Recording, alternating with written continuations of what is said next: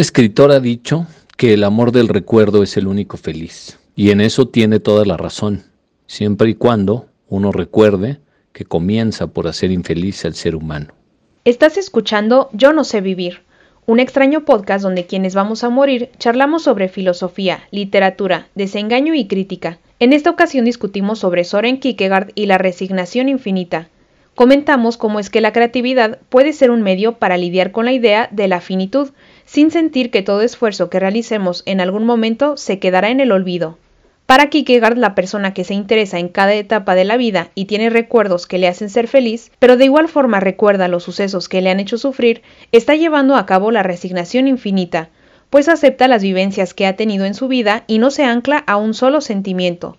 Comenzamos. No podemos separarnos de la neurosis, porque entonces caeríamos por completo en la desesperación y el terror.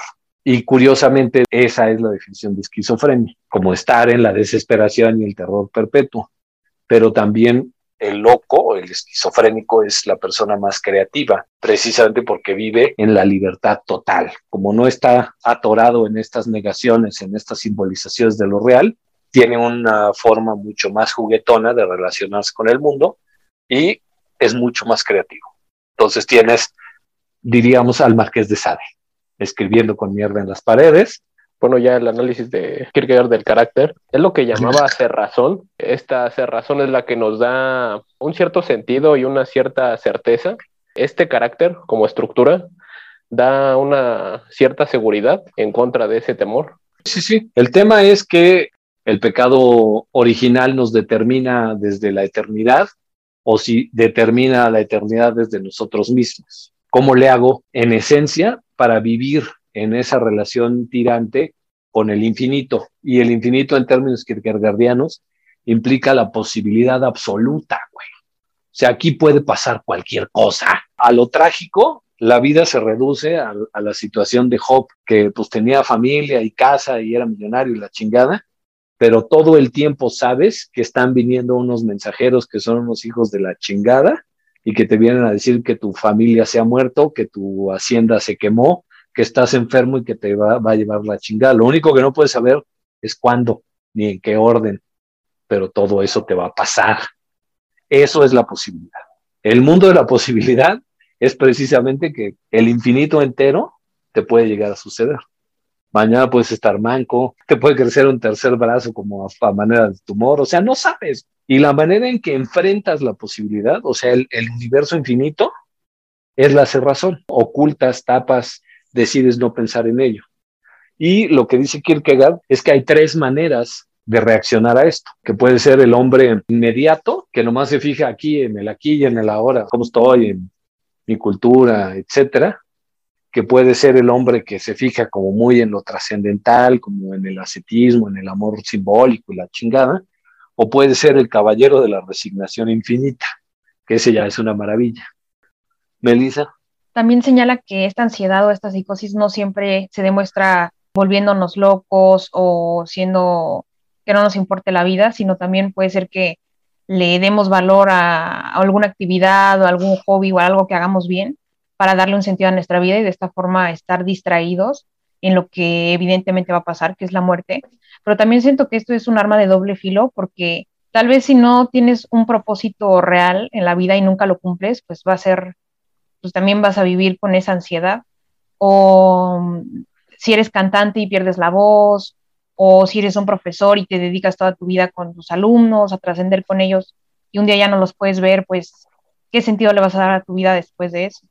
Un día te desprecian y no leen para la reunión, tienes que posponer dos semanas. No, nadie vota por el libro que sigue, entonces entras en una pinche crisis existencial de si valdrá la pena. De hecho, ahí, ahí tienes otra ejemplificación de lo que hemos dicho de que es el espectro. Como sea, estás en la neuro, estás en la, en la locura, estás en el sufrimiento de esta relación tirante con el mundo que establece justo la relación con la creatividad también. O sea, que sí puede ser una persona con depresión, pero pues te toca, ¿no? Hay quien reacciona con, con depresión ante la existencia como es, pero esa depresión se puede desarrollar. Vamos a poner un ejemplo, pues eh, imaginemos a Cioran como un tipo deprimido y escribe estos libros maravillosos y hace estas cosas, o un Dostoyevsky o un Tolstoy, como el propio Ciora nos lo comentaba, que bueno, estos güeyes tenían miedo, pensaban que esto estaba de la chingada, pero ve qué librazos hicieron. Entonces encuentran una manera de lidiar con este choque con la, posibilidad infinita a través del impulso creativo. Y hay otros que se deprimen y le pegan a sus hijos. Entonces los dos tienen en común la neurosis existencial, la herida central de estar ante la muerte y la finitud, pero hay quien la lleva por un lado que no hace daño y hay quien la lleva por un lado que se destruye solo. Las drogas están chidas, pero hay excesos y luego te andas dando en la madre. Entonces hay quien se destruye en la depresión por drogas y hay quien simplemente con drogas y depresión hace un arte maravilloso.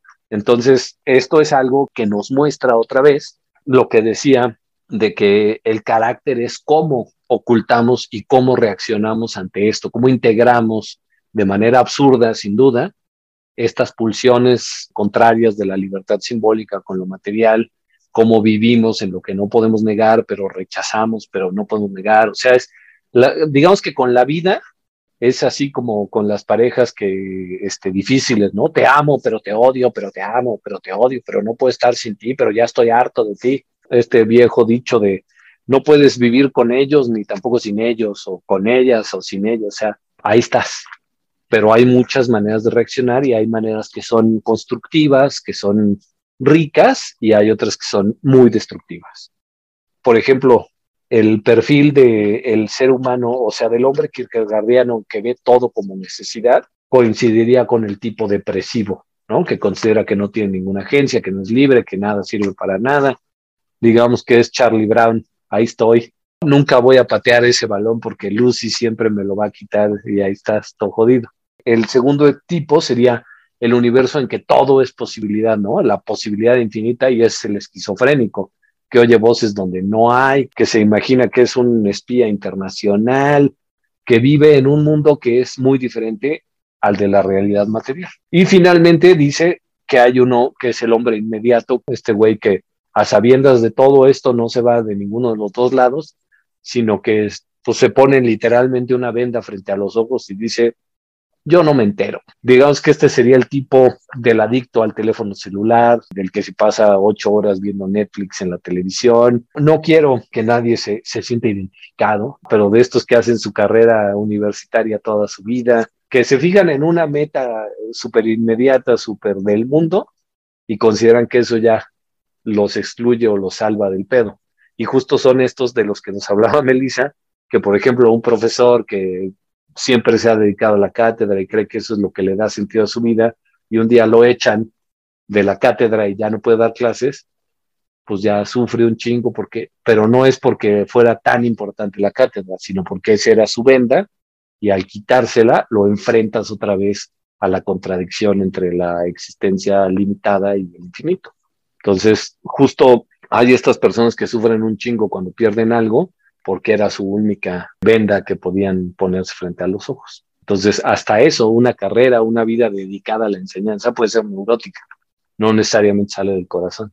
La pérdida sería ahí la medida de la auténtica importancia de la cosa. Si lo veo, o sea, no como que, ay, qué desgracia me pasó, sino que lo encajo estoicamente y digo, bueno, pues ni pedo lo perdí, pues también estás en la neurosis, mano, no hay salida. Rubén y que justo esta máscara pues es muy útil en ese aspecto porque al quitar esa venda que te encubre, ¿no? De temor a través de la muerte, pues es muy duro. En ocasiones causa la misma muerte. Hay, hay muchas personas que se quitan esta venda y creo que todo su mundo se cae. Ya no hay vuelta atrás, creo. Les, les es muy difícil volver a estar estables si te fijas, es un poco lo que comentábamos. Las infancias muy protegidas, luego son los que se les tapa el excusado y se suicidan, cabrón, porque nunca han estado educados en la posibilidad. Mientras que otros que hemos sufrido atropellos, este, ruptura de tendones, madrazos, desgracias por aquí y por allá, somos antifrágiles, como decía Mark Manson chingándose a Nassim Nicolás Taleb. ¿no? Mientras más duro te madrean, más resistente se hace tu psique, por lo menos. Tu cuerpo queda bien puteado, pero, vas aguantando más, ¿no? Sé si alguno de, nosotros llega a tener hijos después de los excesos que hemos cometido, pues quizá no te espantes tanto, ¿no? O sea, pues mi hijo llegó pedo, eh, pues está bien, todo lo hemos hecho. Pero puta, vienes de un lugar donde los papás nunca probaron alcohol y se casaron con su primera pareja, llegaron vírgenes al matrimonio, apenas llega cinco minutos tarde a la casa, puta, es como si se hubiera quemado el mundo y hubiera bajado Dios al juicio final. ¿Por qué? Porque no se han educado precisamente en la posibilidad. Tienen esta venda y la venda tiene este valor simbólico central absoluto en su vida y pues no, la pérdida de esa venda es como la perdición de todo el sentido. Esto también es un poco lo que pasa en Nada, la novela de Jan Teller, que ya también discutimos un chingo. Todos estos personajes como que le asignan un valor esencial. Esta venda a su vida está en un aspecto específico en la religión, en la virginidad, en el perro, en el hermano, en los, y cuando lo sueltan, viene una crisis existencial completa porque, pues, vale madre. Y en esto, el que no, no está desesperado ahorita es porque no se ha dado cuenta de que ya está desesperado. Que cuando pierdes algo y te desesperas porque lo perdiste, eh, no es que hayas perdido o que la pérdida te sumerge en la desesperación, sino que esa cosa lo que hacía era ocultarte y hacerte incapaz de darte cuenta de que ya estabas desesperado en primer lugar. Piensa en una persona que pierde algo y sufre mucho. Se desespera. Veamos entonces por qué desesperan. Es porque descubrieron haber fundado su vida en algo efímero. Pero ¿es esa una razón para desesperar? ¿Ha habido algún cambio esencial en aquello en lo que fundaron su vida? No, no ha habido nada nuevo que pudiera ser motivo de un cambio. Si desesperan, por tanto, debe ser porque de antemano estaban desesperados. La única diferencia es que no lo sabían. Entonces, un poco ahí el tema, el ocultamiento un ejemplo de qué tanto es una venda. Y también lo podemos encontrar en la, insoportable levedad del ser, ¿no? Eh, el protagonista, primero cuando se queda sin lo que consideraba que era su vocación, que era ser médico, después pudo encontrar incluso gusto en, en, limpiar parabrisas, incluso pues cuando se creía que su vocación era ser un mujeriego, pudo encontrar otra venda en la vida de campo, el hecho de, no aferrarse a una sola venda, podemos ver que iban cayendo una tras otra, tras otra, y al final pues se quedan en esta resignación, que están en una vida más o menos plena. Fíjate que no había pensado en Tomás en ese sentido como héroe de la resignación, porque ese es el ideal. O sea, Kierkegaard construye como un ideal muy específico de la persona, no vamos a decir sana, pero sí de la persona como debería ser si integra este problema existencial a su vida y él lo llama el caballero de la resignación infinita, que es un cabrón que sabe que todo lo tiene perdido desde antes, pero no por eso deja de interesarse en lo que tiene. Ya sé que si establecemos una relación sana con las personas que queremos, tendríamos que aceptar que se van a morir. O sea, simplemente es, no solo acepto, te acepto o te quiero mientras vivas y te rechazo cuando te mueras, sino, güey, también amaré tu muerte, que eso está muy cabrón no voy a llorar, o sí lloro cuando te muera, pero cuando te mueras, pero voy a llorar amando tu muerte. Y eso sí está cabrón. Si lo piensan en, en esa vena, amar la muerte de nuestras parejas, de nuestros abuelos, de nuestros padres, de nuestros amigos, es una idea bastante estrambótica, ¿no? Cómo establecer una relación amorosa con aquello que me priva o que extingue a la persona, pero ese sería el ideal, el caballero que se resigna, o sea, caballero como este caballero andante. El héroe de la resignación infinita sería ese, que sabe que todo es finito, que reconoce que ya todo va a valer madre, todo es transitorio en el universo, en el infinito de la posibilidad, todo es contingente y todo va a valer madre. Pero no por eso desespera en el sentido de decir, ah, entonces todo vale madre, sino que se sigue interesando en cada etapa, en cada función, en cada aspecto que la vida le va poniendo enfrente, sin casarse y sin hacer depender su esperanza de esas cosas que son lo accidental. No sé si Tomás llega a ese nivel, en la insoportable levedad del ser, de amar y sentirse bien con cada una de las etapas de su existencia, pero creo que sí es uno de los personajes que menos se resiste al cambio ahí en la insoportable levedad del ser. O sea, ese güey, quizás sin llegar al, al heroísmo, pero sí es una veleta. O sea, llega al aire y lo tira para allá y está chido. Eh, llega al aire, pum, lo avienta para acá y también está chido, pero no es precisamente el ideal kierkegaardiano de la resignación infinita. O sea, por lo menos nunca lo, lo manifiesta. Si de, bueno, esto va a valer madre, sé que va a valer madre, y aún así, o precisamente por eso, estoy encantado de que va a valer madre.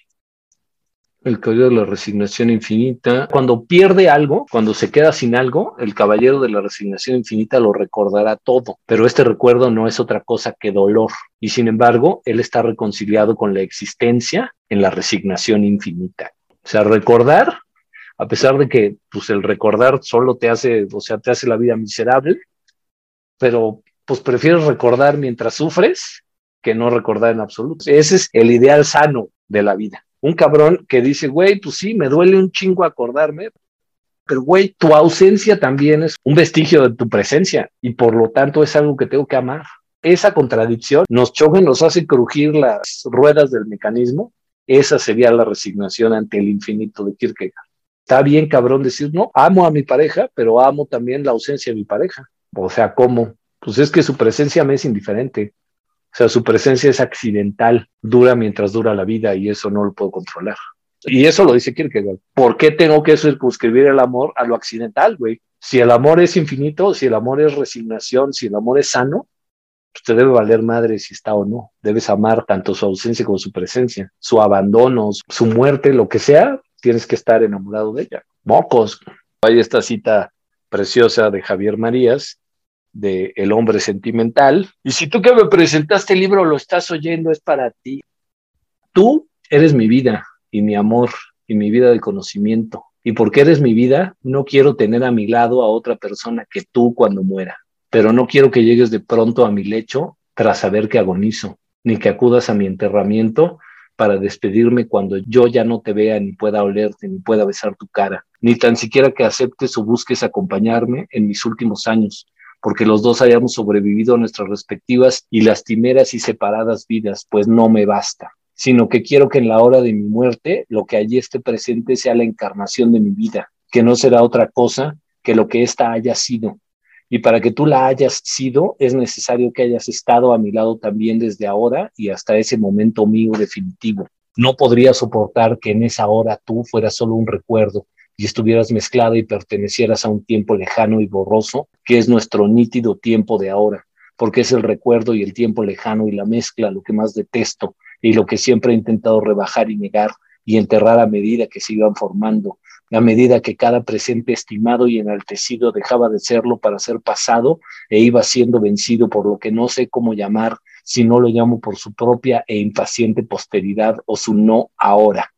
Por eso no debes marcharte ahora porque si ahora te marchas, me quitarás no solo mi vida y mi amor y mi vida de conocimiento, sino también la forma de mi muerte elegida. Soy a la única a la, que, a la que eso le suena medio posesivo, medio red flag. ¿Lo de María? Pues sí. Sí, o sea, sí, sí, la verdad es que sí. De hecho, toda la historia es una lucha por poseer a una mujer, literalmente. El hombre sentimental es un cantante de ópera que se enamora de la novia de un millonario y ya no me acuerdo si, si había sido su chica antes de ser del millonario o no, pero toda la novela es este vestida y afloja entre el millonario y el cantante de ópera por ver quién se queda con la chava.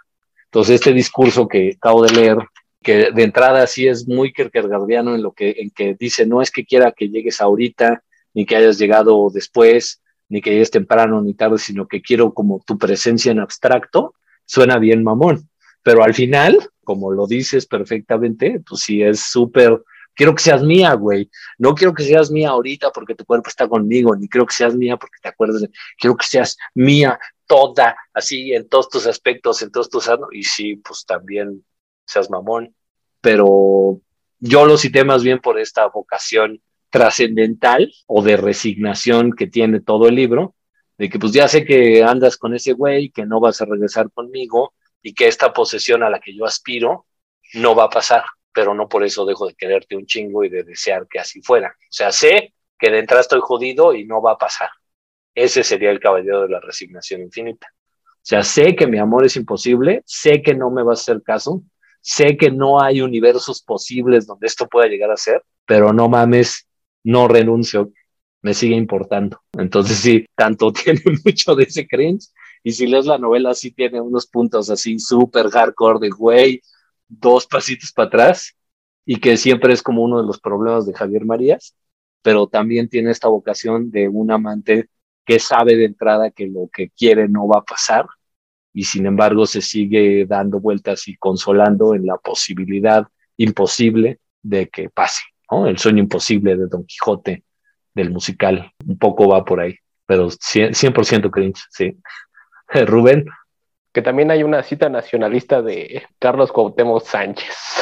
Un güey que se enamora de una chica y, pues no, no, nunca anduvo con ella, pero pues al final de su vida le dice, no, pues gracias porque pues por ti pude, pude superarme, no estuviste en físico, pero sí en, en espíritu, ¿no? Pero pues... Muy bien, maravilloso, pero ahí tienes el ejemplo de que Carlos Cuauhtémoc Sánchez sí lo está haciendo mucho más posesivo. Aunque no estés conmigo, siempre fuiste mía porque me inspiraste, Y volvemos a este rollo de que pues, sí, la flecha le dio al de allá, pero es, es para que yo aprenda. Y en este caso, toda la cita de Marías es como, güey, no va a pasar, no estás, no vas a estar, no vas a llegar.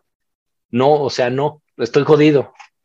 Pero lo digo, güey, lo escribo porque quiero, me suena. Justo se, tendrías las dos versiones, lo que hemos dicho ya un par de veces. La versión heroica, narcisa, pendeja, por decirlo así, y la versión heroica y narcisa, pero un poco más sana no le das este retruécano a la situación para decir, y salí ganó, es las, el de las uvas amargas. Sí, no, pinches uvas, ¿quién las quería, güey? Seguro estaban amargas. Esto es lo que está diciendo Carlos Cuauhtémoc Sánchez, ¿no? O sea, igual nunca te tuve, pero mejor así que no te tuve, porque salí más chingón que si te hubiera tenido. Bien, idiota. Suena muy Y el otro no.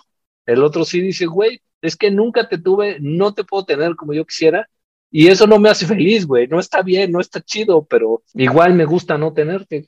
Me gustaría más tenerte, pero pues tampoco está, o sea, ¿qué hago, güey? Me gustas tú.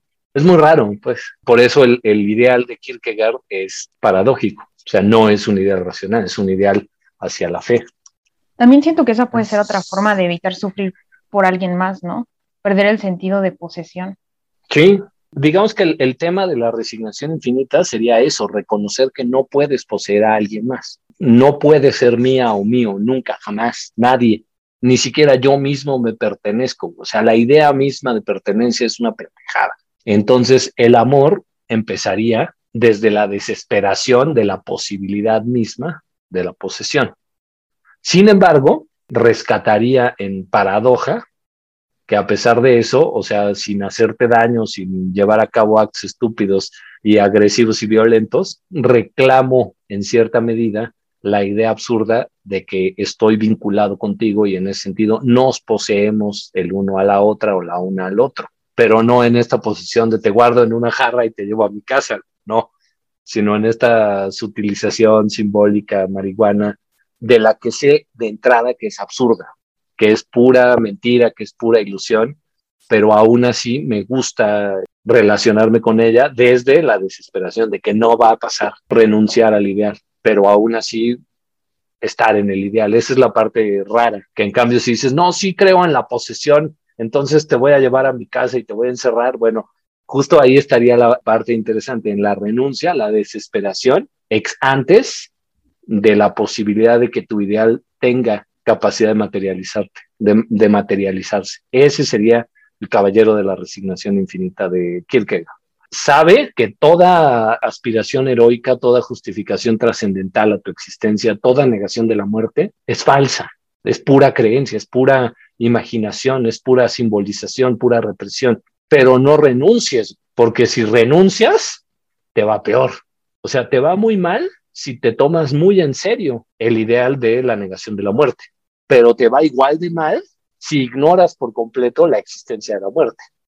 El chiste, el, centro, el, vamos a decir, la forma de, de hacer sana la neurosis es precisamente reconocer que mi ideal es absurdo e injustificado sin soltarme del ideal, o sea, renunciando de antemano al ideal que me sostiene.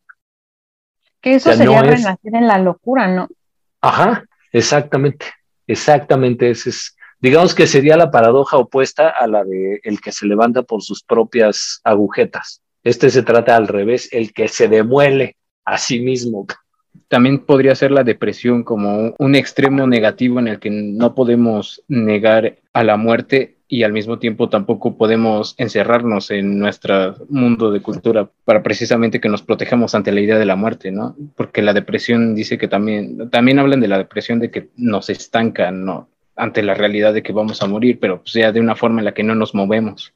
Sí, lo que pasa es que ahí el tema con los diagnósticos clínicos, como decía yo hace rato, se refiere más bien a cómo te relacionas con la posibilidad, no necesariamente con la muerte, sino la, la situación del mundo como algo enorme, indeterminado, infinito, libre, frente a tu unicidad chafa. Entonces, decía que la depresión es ver todo el universo como algo necesario. O sea, que no tienes agencia, que no te puedes mover. Pero ya al Chile no creo que toda depresión sea renuncia a la idea de agencia o concebir todo como algo necesario. O sea, también hay depresiones en que se considera que la propia agencia es lo que te hace daño. Pero por eso es que, insisto, como no soy tampoco psicólogo ni experto ni nada, pues no me puedo meter a diseccionar tan cabrón los diagnósticos o las cosas que menciona o las neurosis, sino que simplemente pues vamos sacando buenamente el mensaje central sin meternos al ámbito de especialización y jalo más hacia Kierkegaard que hacia Freud.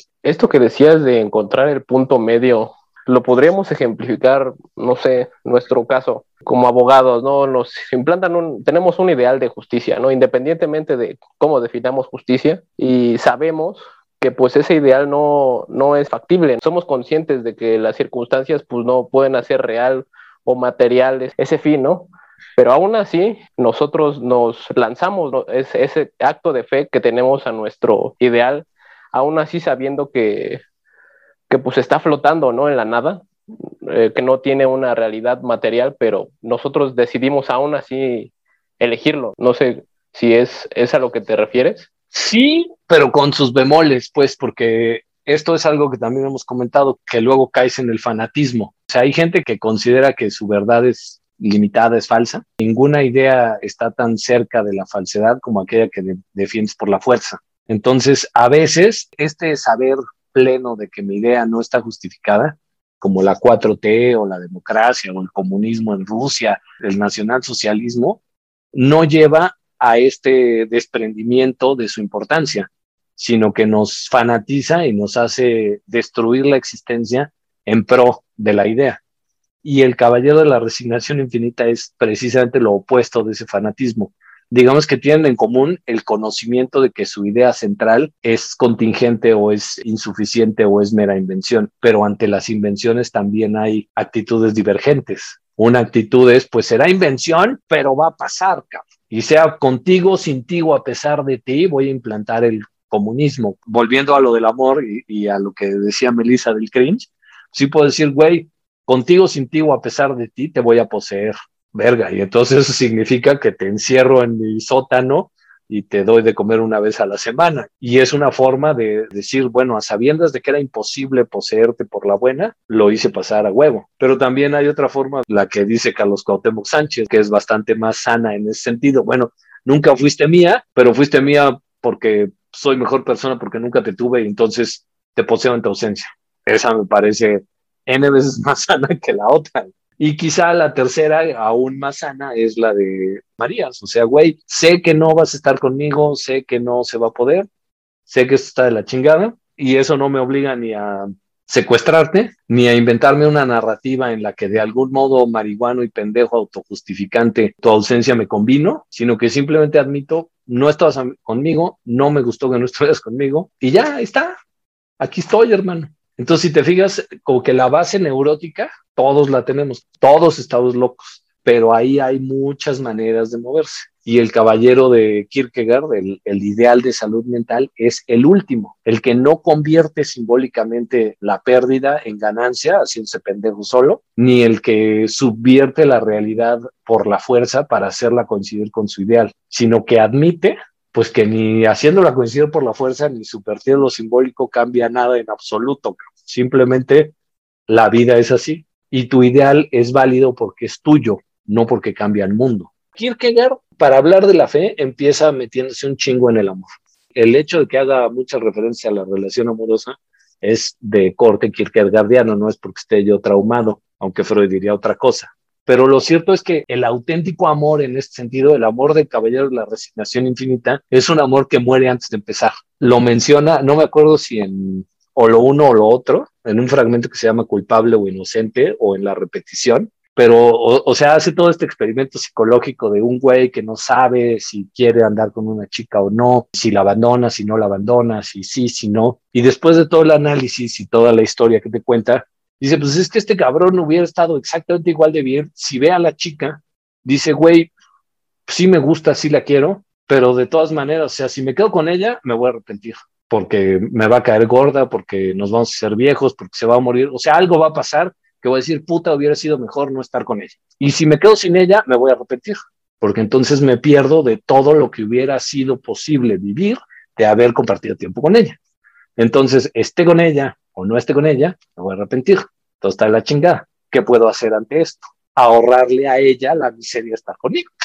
Y eso es amor. Ya vi que yo estoy jodido, sí, o sea, yo estoy sufriendo un chingo ahorita en esta situación en que digo, ¿qué me duele más estar o no estar? Puta, estar y no estar está de la chingada, sufro en ambos casos. Entonces, ¿para qué voy y me meto en su vida y la pongo en ese pedo cuando perfectamente puede ser igual de oblivious a mi o sea, no fijarse en mi existencia y nunca plantearse este dilema? Eso es amor, güey. ¿Sí me explicó? desespero desde antes por completo, pero la amo en el sentido de que no le estoy causando un sufrimiento que es este que yo vivo, de tener que determinar si es mejor o peor estar conmigo porque va a llegar a la misma situación. Todo está de la chingada. Mejor no te hubiera conocido y no hubiera tenido yo este pedo. Como te amo, te ahorro el pedo. Ese sería el caballero de la resignación infinita, el que se sustrae de la ecuación. Entonces tienes, sí, el ideal del comunismo, tu ideal, pero inmediatamente renuncias a la posibilidad de predicarlo. Es tuyo. Nadie te va a entender. Esto lo trata en Temor y Temblor Kierkegaard. O sea, cuando sabes que tienes algo éticamente válido, es porque no lo puedes formular. Si lo pudieras formular, nadie te entendería y si te entienden, te tacharían de loco. Entonces te lo guardas para ti porque ¿para qué te metes en pedos? Pero sigue siendo tu ideal y, y eso le da sentido a tu vida, aunque nadie, o precisamente porque nadie lo comparte. Como en este caso el amante, que dice, güey, mejor no le digo nada a la chica, no la voy a culturizar en mis pendejadas. Aunque nadie lo comparta ni nadie lo viva, a mí me hace feliz saber que amé tanto a una persona que le ahorré el pedo de conocerme. Y por eso me encanta Kierkegaard. Pues, o sea, el efecto mariposa, así, tratando de, de, este, de alejar a la chica, ¿no? O sea, completamente ese, ese, ejemplo de que la amaba y, y, que evitaba todo el sufrimiento que le había causado en, sus, en su memoria, ¿no? Pero al final y al cabo, pues, la amaba tanto que pues, rechazó, ¿no? La posibilidad de conocerla. Regresó al pasado y cortó la línea. Pues, de hecho, ese es el final bonito, el que se. Sí, no, también la del cordón, ¿no? Pero. Ajá, el pues cordón umbilical que se ahorra. a pensar de que. O sea, pero ¿cómo, cómo le haces? Ese, ese es el final. ¿Cómo le haces para, para saberlo? Es que no lo sabes. Ese güey todavía lo sabía. Pero ¿cómo estás en esa situación para actuar, determinar de esa manera? Se me hace muy temple, muy estoica, ¿no? Esa manera de, de actuar es, es difícil. Digamos que eso es lo que diría Kierkegaard, es que ya lo sabes, papá. O sea, ya sabes que todos tus ideales son absurdos, que toda tu persecución, toda tu neurosis causa algún sufrimiento. O sea, más bien guárdatelo, trabaja en ti primero. O sea, ¿qué está mal en ti que necesites todo este desmadre? Pero justo el, hecho de, de, que nos enfoquemos tanto en lo externo, en, las, en nuestras actividades, es una fuga del yo mismo y por eso nos hace daño. El tema sería renunciar a la posibilidad misma de ser héroe, sin por ello renunciar a la aspiración de ser héroe. O sea, ya sé que no voy a ser inmortal, eso lo tengo bien claro, pero eso no me hace renunciar, por ejemplo, a escribir un libro. Sí sé que no voy a ser inmortal a través del libro y la chingada, pero disfruto el acto sin el colgarse este, el baggage de aquí estoy alcanzando la inmortalidad. O procreas, pues tienes hijos y no lo haces desde el narciso de, ah, voy a vivir a través de mis hijos, mis genes vivirán por siempre, te dejas de pendejadas y vives o te procreas por el bien de los chamacos, si es que le puedes llamar bien, o sea, ya hemos platicado que lo mejor es no reproducirse, que es justamente el ideal kierkegaardiano de no, pues mejor ni, ni les impongo mi existencia. Pero el chiste es que ya sabes, papá. Cuando ves tu existencia, así como lo está haciendo aquí muy metódicamente, pero este es un conocimiento que ya tienes de manera intuitiva. Sabes que la vida está en la chingada, sabes que te vas a morir, sabes que eres el Dios que caga, sabes que te estás haciendo güey. Lo que pasa es que te faltan valores, tripas, guts, para decírtelo a ti mismo ante el espejo. Sabes que soy absurdo y creo en el absurdo. Por lo tanto, mis actos no son trascendentes y los puedo ejecutar de manera más libre. Vivir es dramatizar y es algo que ya hemos platicado en otras ocasiones. Me toca vivir como si mi vida tuviera sentido, pero sin creerme en ese sentido. O sea, sí soy un actor que está representando a Hamlet, pero para que mi actuación sea chida, tengo que saber que no soy Hamlet, porque en el momento en que digo, no mames, yo soy Hamlet, ya dejo de ser un actor, ya dejo de hacer algo y estoy loco. Puedo estar haciendo los mismos actos, por eso luego es tan difícil. O sea, sigues diciendo ser o no ser, el acto es el mismo, ves la calaca y dices, alas por Yorick, sí, pero hay formas de hacerlo que son sanas, porque te estás divirtiendo, porque estás entreteniendo a los demás, porque todo va bien. Y hay otras donde dices, no mames, soy Hamlet, y dices las mismas palabras en el mismo escenario ante la misma gente y ya no es sano. ¿Sí me explicó? Todo está en la desconfianza o en la desesperación de que tu acto tenga un sentido intrínseco, trascendental o lo que quieras. Esa es una de las, de las conclusiones. El sentido o la vida es dramatización de sentido, pero el sentido no existe. La justificación es creer. O sea, lo que sí pasa cuando juego a ser Hamlet es que creo que soy Hamlet durante cinco minutos y sé que mañana me quito la capa y ya no soy Hamlet. Como de niños jugando a la casita, como de adolescentes jugando al doctor, como ahorita jugando a ser abogados, güey. Mañana te quitas la careta y adoptas otra personalidad y ya está, ¿no? Pero también justo creértela te hace creativo. Entre tanto y tanto, pues inventas, inventas algo, ¿no? Esa misma esquizofrenia, pues termina por inventar algo. Sí, sí, o sea, por supuesto como Van Gogh. Digamos que un loco que se cree que es Hamlet, a lo mejor da the performance of his life, ¿no? O sea, para siempre es la, actuación de su vida, güey, ahí está. Hizo el mejor Hamlet de su vida, pero de ahí al manicomio ya, cabrón. O sea, sale de ahí y ya no puede seguir creando. O sea, sí, el esquizofrénico es muy creativo y a veces lo manifiesta en formas simbólicas, chingonas, artísticas, pero viene con un costo muy fuerte para el artista creador. O sea, tienes estos güeyes que ya no saben si son un colibrí, cabrón. O sea, sí pinta bien chido, pero pasa siete horas al día este, flotando por su habitación. O, o los creadores que sobre ritualizan el acto de creación. O sea, tienes N cantidad de actos de creación heroica, o sea, que llamamos creación heroica como Van Gogh. A veces generas cosas chidas, pero pues el chiste es no volverte loco. O sea, no volverte loco en el extremo, en el extremo doloroso, sufriente. Porque no te tienes que morir. O sea, puedes ser perfectamente miserable sabiendo que tu amor es imposible y seguir emprendiendo la existencia ante un amor imposible. Eso sería heroico. ¿Sí? Esa es la manera kierkegaardiana de trascender la contradicción. No es negándola, no es ocultándola, es viéndola en la jeta y dándole un abrazo y diciendo, contigo voy a vivir, güey. Oye, pero te estoy picándolas, contigo voy a vivir, güey. Y todo el mundo va a decir, este pinche loco, ¿cómo puede vivir con eso que le hace daño? Inténtenlo a ver qué sienten.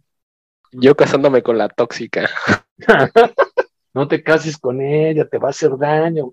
Contigo voy a vivir. No, eso, es, eso no es lo sano. Es que otra vez, Es que leí Kierkegaard y entendí que debía casarme contigo. Sí, no, ahí estaría el pedo que, que leímos mal a Kierkegaard. Gracias por escucharnos. En el próximo episodio comentaremos la negación de la muerte de Ernest Becker y las formas en las que el ser humano rehuye a la idea de morir.